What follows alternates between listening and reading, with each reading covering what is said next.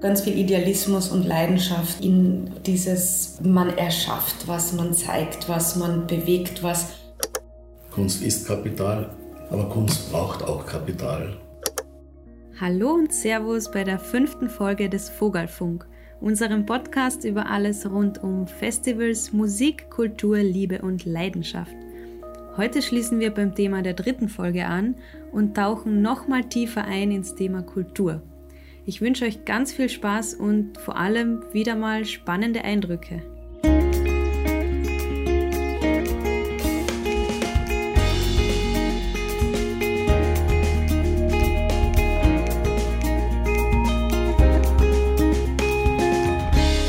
Vogelfunk. Für diese Folge hat sich der Raphael, Mitgründer und Obmann des Vereins Akustik Lakeside, mit interessanten Persönlichkeiten aus der Kärntner Kulturszene getroffen und mit ihnen über tiefgehende Fragen rund ums Thema Kultur gequatscht. Hallo Raffi. Servus Jasmin. Ich habe schon gehört, dass du für die heutige Folge viele spannende O-Töne mitgebracht hast. Ja, genau, Jasmin. Ich habe tatsächlich viele, fast schon philosophische Momente erleben dürfen ähm, in meinen Gesprächen unter anderem mit ähm, dem Arthur Ottowitz, mit dem ich auch sprechen habe dürfen. Ähm, er wird sich gleich für uns mal vorstellen, aber für alle, die bei unserem Fest unter Freunden waren im Jahr 2019, das war der Kerl, der ähm, beim Musikspaziergang durch Bleiburg ganz vorn war und uns so die Geschichte von Bleiburg erklärt hat und den Musikspaziergang sozusagen angeführt hat. Aber wie gesagt, hört euch selber an, was der Arthur über sich selbst ähm, so sagt und über seinen Werdegang. Also ich bin aufgewachsen in Bleiburg, habe dann in Graz angefangen, Philosophie und Kunstgeschichte zu studieren. Nebenbei hat mich immer die Musik, speziell die Mundharmonika, fasziniert die hat mich dann so fasziniert und vor allem das Glück, dass ich mit, ein, mit den Bluesbreakers, mit meiner Band dann sehr viel unterwegs war wirklich Erfolge gefeiert. War sogar in den Top Ten und mit dem mit den Titel Yellow Moon.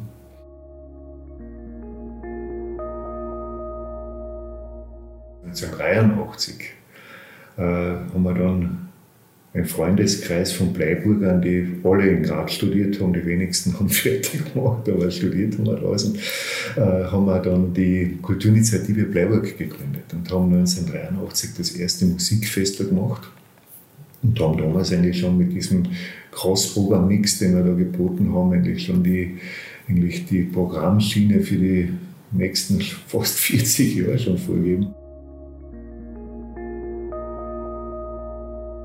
Man gemerkt haben, diese Art von Festivals war damals irgendwie, es war irgendwie im Abklingen und das haben wir auch bei den Besuchern gemerkt. Und so haben wir gesagt, okay, warum eigentlich das jetzt nur auf ein Festival da konzentrieren, machen wir doch über das Jahr viele Sachen. Und das haben wir dann auch gemacht. Und mittlerweile haben wir weit über 900 Veranstaltungen. Wenn Corona uns keinen Strich durch die Rechnung macht, hätte wäre die tausendste Veranstaltung wahrscheinlich schon Geschichte gewesen. Von der 90er äh, ein glücklicher, eine glückliche Fügung ist ergeben, dass ich zur Stadtgemeinde Bleiburg gekommen bin. Ich wurde gefragt, ob ich den Bleiburger Wiesenmarkt organisiere. Und noch sehr kurzer Bedenkzeit.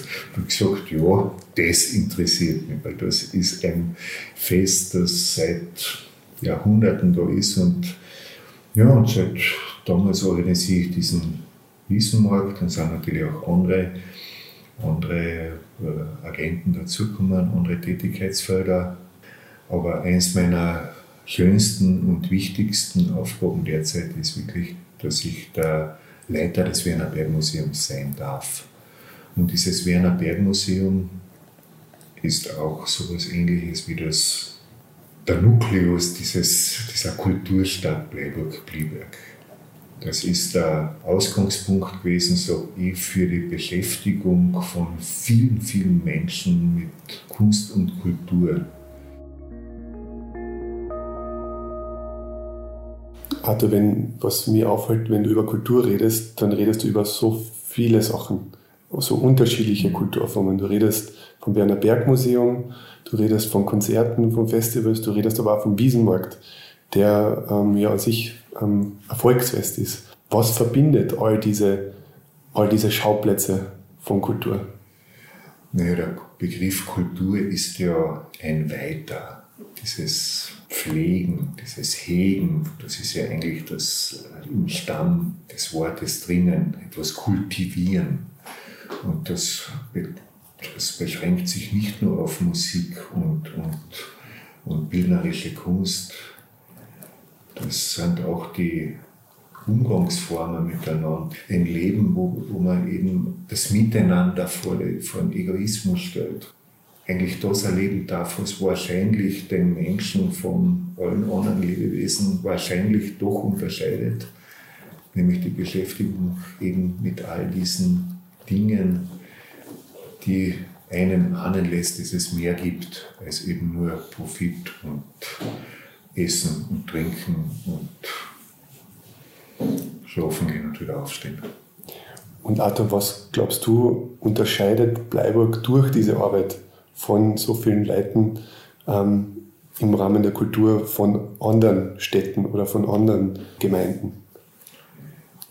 Es ist, glaube ich, in dem Fall sogar ein Vorteil, ein Vorteil gegenüber Großstädten, haben eben so Orte an der Peripherie, wie es eben Freiburg einer ist, dass man in so einer kleinen Sozietät, wenn man etwas erreichen will und der Freundeskreis ist, relativ schnell was bewegen kann. Das geht wahrscheinlich in einer Großstadt schwieriger. Aber gerade wenn man so am Land aufgewachsen ist, am Land lebt, dann passieren oft die, diese Ideenentwicklungen eben bei einem kleinen Bier, äh, gemütlich sitzt man irgendwo beieinander. Und und ist vielleicht, oder man geht gerade irgendwo wo spazieren und, und, und auf einmal trifft man wen und, und, und, und redet über etwas, auf einmal entsteht eine Idee. Und die Umsetzung von solchen Ideen ist wahrscheinlich ab und zu in, in so kleinen, in kleinen Räumen, wo alles so doch ein bisschen unbürokratischer geht, vielleicht sogar einfacher, als wenn man in einer Großstadt ist, wo man noch viel mehr Reglementierungen unterworfen ist. Spannend, was der Arthur zum Begriff Kultur zu sagen hat. Wenn man das Wort hört, denkt man oft ja nur an extrem anspruchsvolle und schwere Kost. Aber wie er es so schön sagt, Kultur ist eigentlich alles, was Menschen zusammenbringt und uns ermöglicht, eine schöne Zeit zu erleben. Also quasi all das, was unser Leben so schön abwechslungsreich und ereignisreich macht. Lasst uns die Frage aber jetzt auch noch an eine weitere spannende Person stellen. Wir haben uns nämlich auch mit dem Igor Bucker getroffen. Er ist Leiter der Kulturabteilung des Landes Kärnten und erzählt uns, wieso Kultur etwas ist, auf das die öffentliche Hand besonders achten muss. Die Frage der Fragen in, in dem Podcast oder in der Ausgabe Kultur. Was bedeutet für dich Kultur, der Begriff Kultur? Und ich persönlich sehe den Kulturbegriff sehr weit und auch ganz intensiv interdisziplinär. Einerseits sind es die kreativen, künstlerischen, geistigen Leistungen eines Landes, die ganz wesentlich die Identität bestimmen, aber ganz wesentlich aber auch das Spannungsfeld von Tradition und Zukunftswirksamkeit halte ich für ganz wesentlich. Es sind für mich äh, gleichwertige Komponenten einer kulturellen Identität eines Landes und ich glaube, in dieser Mengenlage ist Kultur zu sehen. Mhm. Und welchen Wert kann aus deiner Perspektive oder aus deiner Erfahrung aus den letzten Jahren Kultur haben, egal ob es jetzt traditionelle äh, Kultur ist oder zukunftsweisende Kultur ist, welchen Wert kann das fürs Leben haben und für die Menschen? Ja, könnte das von meinem Lebensweg hernehmen, wo es einfach Kultur ganz bestimmend oder die gesamte Entwicklung beeinflusst. Einerseits im intensiven Austausch mit Kultur verändert man sich selbst ununterbrochen und dafür bin ich mein Leben lang dankbar und hoffe, dass mir das noch lange bleibt, dass man sich da nicht verfestigt oder einbetoniert in selbst definierten Lebensumständen Über meinem Schreibtisch steht ein Schild der Künstlerin Nika Spahn, der slowenischen Künstlerin, die in Deutschland lebt. Und Nika Spahn hat da geschrieben, Kunst ist Kapital. Mehr ist eigentlich nicht zu sagen. Kunst ist Kapital, persönlich, individuell, für ein gesellschaftliches Gefüge. Aber Kunst braucht auch Kapital. Was uns der Igor da sagt, unterstreicht also nochmal einen weiteren Aspekt. Kultur ermöglicht überhaupt erst, dass sich Menschen weiterentwickeln. Wie er der Arthur vorher schon gesagt hat, Menschen kommen dadurch zusammen, erleben gemeinsam was und kommen so auf neue Ideen und Perspektiven. Und dass Kultur nicht nur ein Kapital ist, sondern auch Kapital braucht, davon kann uns die Alina ein Lied singen, unsere dritte Gesprächspartnerin. Sie ist nämlich Vorsitzende der Interessensgemeinschaft Kultur Kärnten. Aber am besten stellt sie sich euch jetzt einfach selbst vor. Ja, hallo. Also mein Name ist Alina Zeichen. Ich bin Kulturarbeiterin. Ich bin in der qualitativen Kulturforschung tätig, beziehungsweise auch in der betriebswirtschaftlichen Forschung diesbezüglich tätig. Ich habe einen eigenen Kulturverein in Kärnten, der heißt KD Barba, also Kulturnotruštvo Barba. Und mit dem führe ich auch verschiedene Projekte durch. Und ich bin die Vorsitzende der IGKIK, der Interessensgemeinschaft für Kulturinitiativen in Kärnten-Koruschka. Und Alina, wieso bist du der Überzeugung, dass man Kulturarbeit fördern muss?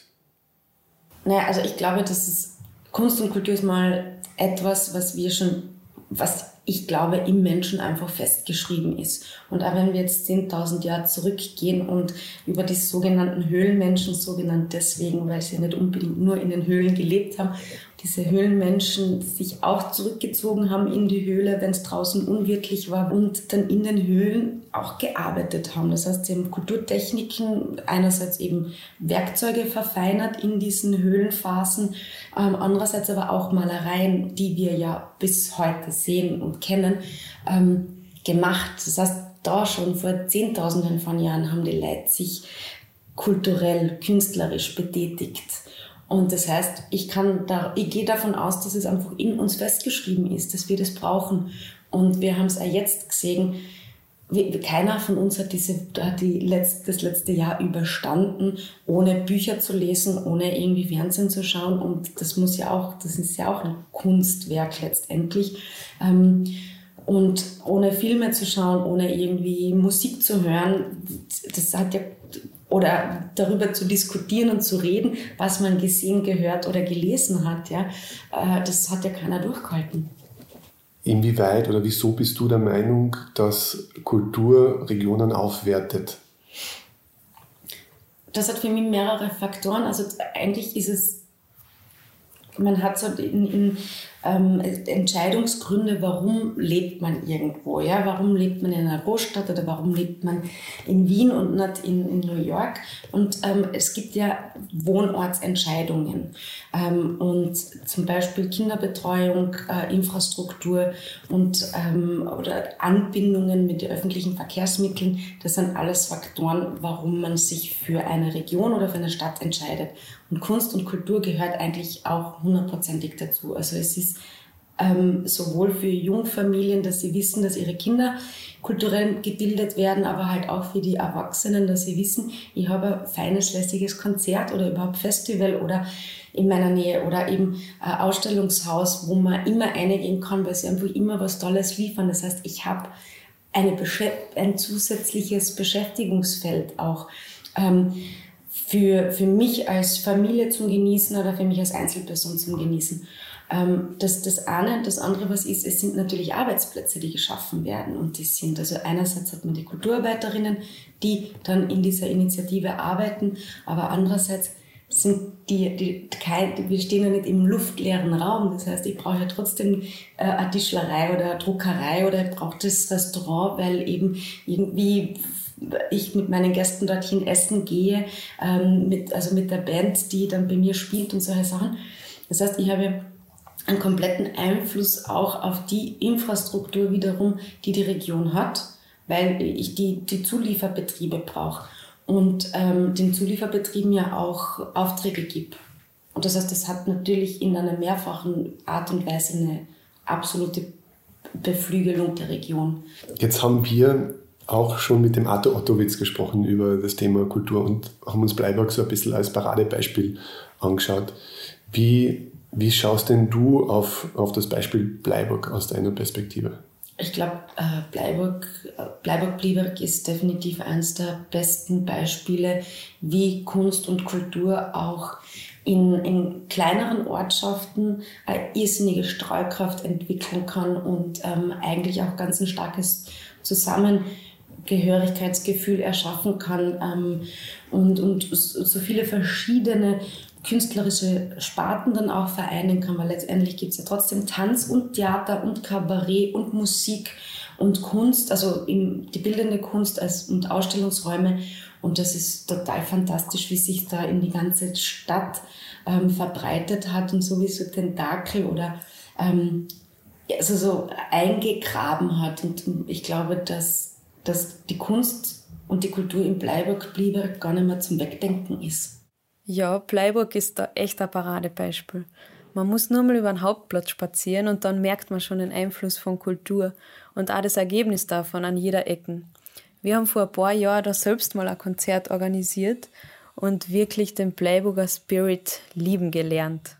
Ja, du, wenn du jetzt jemanden, der noch nie in Bleiburg war, der Bleiburg nicht kennt, erklären würdest, wie sich Bleiburg anfühlt oder wie es sich anfühlt, in Bleiburg zu leben, wie würdest du dieser Person das erklären? Ich glaube, ganz wichtig ist, dass wir in einem zweisprachigen Gebiet leben.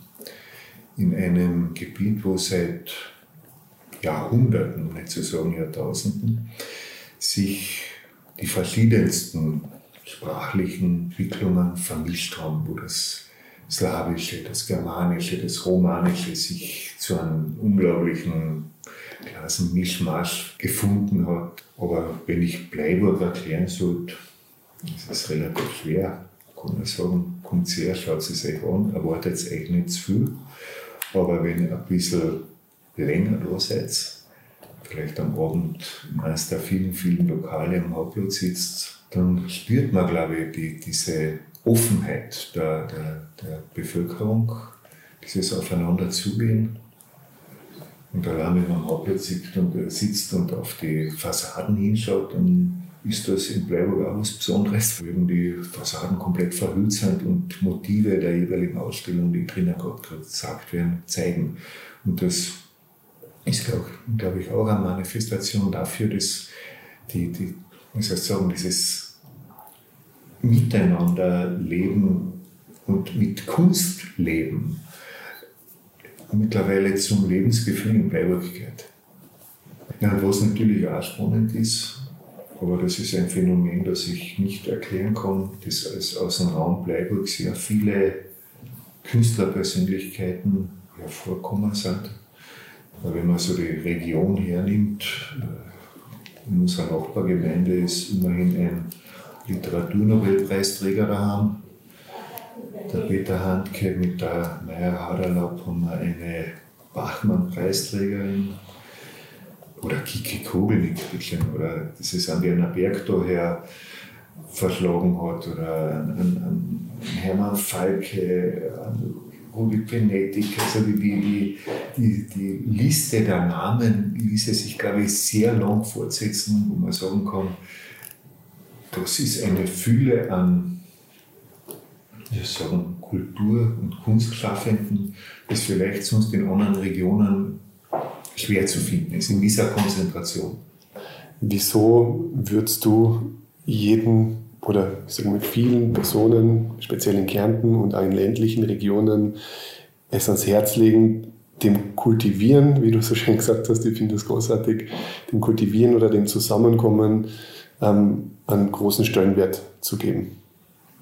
Ja, also das, ich glaube, dass die Kultur in allen seinen, seinen Ausformungen einfach Basis ist für, ein, für etwas, das etwas Besonderes passieren kann. Wenn man das alles substrahiert, wenn man sich eine, eine Wohnung vorstellt ohne Bilder an den Wänden, ohne Fotos, wenn man sich ein Haus vorstellt ohne Musik, die irgendwo sind, aus welcher Tonquelle auch immer kommt, man stelle sich das vor, diese Leere. was für manche nur Beiwerk ist. Wenn man das weglässt, ich glaube, es, ist der, es fehlt das Wesentliche. Ja, der Aussage kann ich auf jeden Fall nur zustimmen. Diese Lehre wäre wahrscheinlich wirklich unerträglich. Lasst uns also alle reichlich kultivieren, Bilder aufhängen und weiterhin Musik machen. So, wir wollten vom Igor Bucker aber dann auch noch wissen, wie man unterstützt wird, wenn man sich kulturell engagieren möchte. Vor allem auch, wie in Förderungsprozessen bewertet wird, welche Initiativen von der öffentlichen Hand supportet werden sollen. Wenn man einen Antrag einreicht bei der Kulturabteilung Kärnten ähm, und da dann ein Konsilium tagt, um zu beschließen, welchen Förderanträgen stattgegeben wird. Was sind da die Kriterien, die entscheiden für positives oder negatives Ergebnis einer Betrachtung? Na, die Basis des Verwaltungshandelns oder des Förderhandelns beruht ja auf dem Kulturförderungsgesetz und vor allem auf den Kulturförderungsrichtlinien. Gibt es dann festgesetzte Beurteilungskriterien inhaltlicher Hinsicht, in rechtlich-organisatorischer Hinsicht und in was den Förderungsbedarf betrifft, auch in budgetärer Hinsicht, das heißt die Nachvollziehbarkeit von eingereichten Projekten. Und da geht es von der Qualität der antragstellenden Person, Kulturinitiative über die künstlerische Authentizität, was wird durch ein eingereichtes Projekt sozusagen ermöglicht, erreicht im Land selbst überregional, international. Da gibt es also ein, ein Schema an Bewertungskriterien, die auch eben in diesen Förderrichtlinien formuliert sind, gibt es ein Potenzial für den Antrieb von Veränderungsprozessen, Gastspielpotenzial, das heißt, dient es zum Abbau oder zur Prävention sozialer Spannungsfelder, gibt es emanzipatorische Ausrichtungen, Intentionen, kritisches Bewusstsein für Traditionen, wie geht man mit aktuellen Diskursen um, das heißt Bezugnahme zu aktuellen Diskursen und daraus entsteht dann eine Gesamtschau. Das klingt alles auf jeden Fall sehr transparent und am Papier zumindest mal recht schlüssig. Wir haben selbst als Verein ja schon viel Erfahrung damit machen können, was es heißt, eine Idee zu haben und diese dann mehr und mehr in die Tat umzusetzen. Dafür braucht sicherlich sehr viel Kraft und vor allem Motivation. Woher diese Motivation kommt, das kann uns die Alina jetzt erzählen. Und jetzt kennst du, Alina, sicherlich unzählige Veranstalterinnen in Kärnten und auch Kulturinitiativen. Was würdest du denn sagen, was die alle in ihrer Grundmotivation vereint, Kulturarbeit zu machen?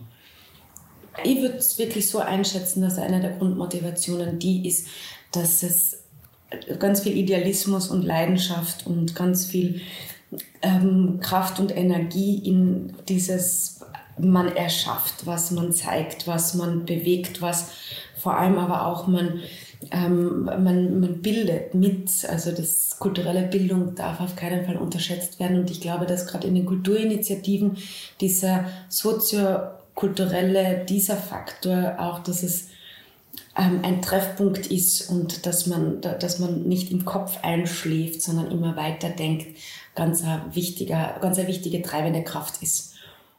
Es tut echt richtig gut zu sehen, dass es immer wieder und überall Menschen gibt, die sich für diesen Zweck aufopfern und einfach etwas bewegen wollen. Wir haben jetzt auch ein paar Kommentare dazu vom Arthur zusammengefasst, der da so richtig tief aus dem Herzen spricht. Hört selbst.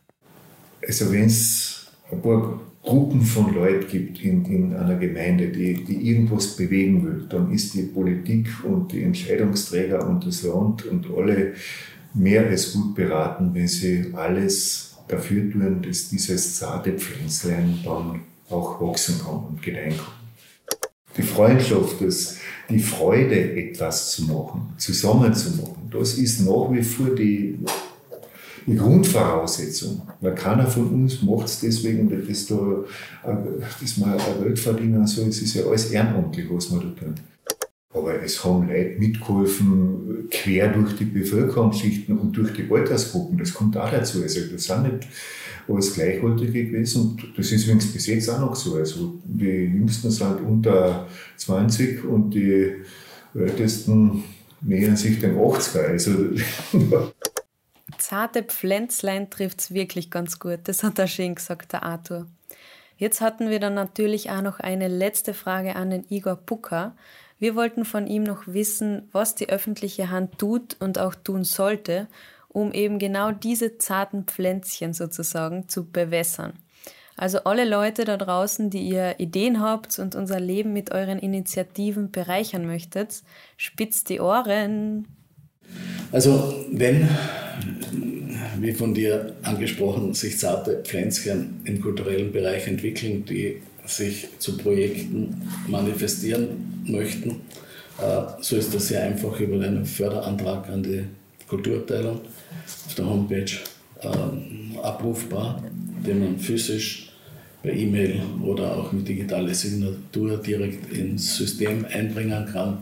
Und bei Rückfragen steht natürlich die Kulturabteilung jederzeit zur Verfügung und mehr ist nicht zu tun. Ja, und dass wir sozusagen gemeinsam mit der IG KIK so aus beider Sicht einen Tag der offenen Tür machen, wo einerseits die Mitarbeiterinnen und Mitarbeiter der Kulturabteilung die Kulturinitiativen kennenlernen, umgekehrt die Kulturinitiativen, die Personen, die sie oft nur am Telefon, per E-Mail und so weiter erleben, auch persönlich kennenlernen können und dass hier sozusagen auch Informationen, wie erfolgen die Förderungen, wie ist der Prozess, dass hier in einer gemeinsamen Veranstaltung ja, äh, eine größere Transparenz entsteht und ein besseres gemeinsames Wirken und Verständnis. Was für tiefgreifende und schöne Gespräche. Wir sind echt ganz begeistert von diesen unmissverständlichen Sichtweisen auf die Wichtigkeit von Kulturarbeit.